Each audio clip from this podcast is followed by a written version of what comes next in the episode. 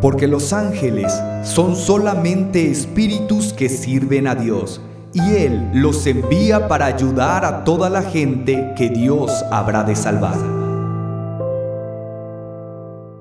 Mis amados y amadas, que la gracia sobrenatural de Dios les ayude como a mí a perseverar en su camino a pesar de todo.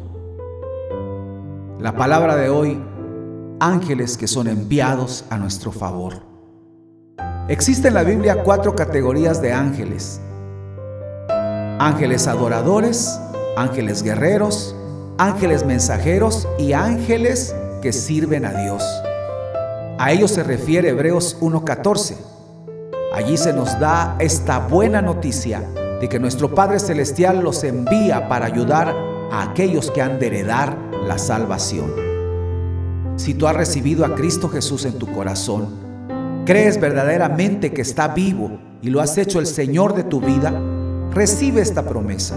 Dios ha enviado a ángeles a tu favor para que te ayuden en momentos difíciles. Lo dice la palabra y la palabra es verdad. Es tiempo de dejar de ver y hablar de los demonios y declarar que son mucho más los que están con nosotros que los que están con ellos. Hoy más que nunca permanezcamos anclados a sus promesas.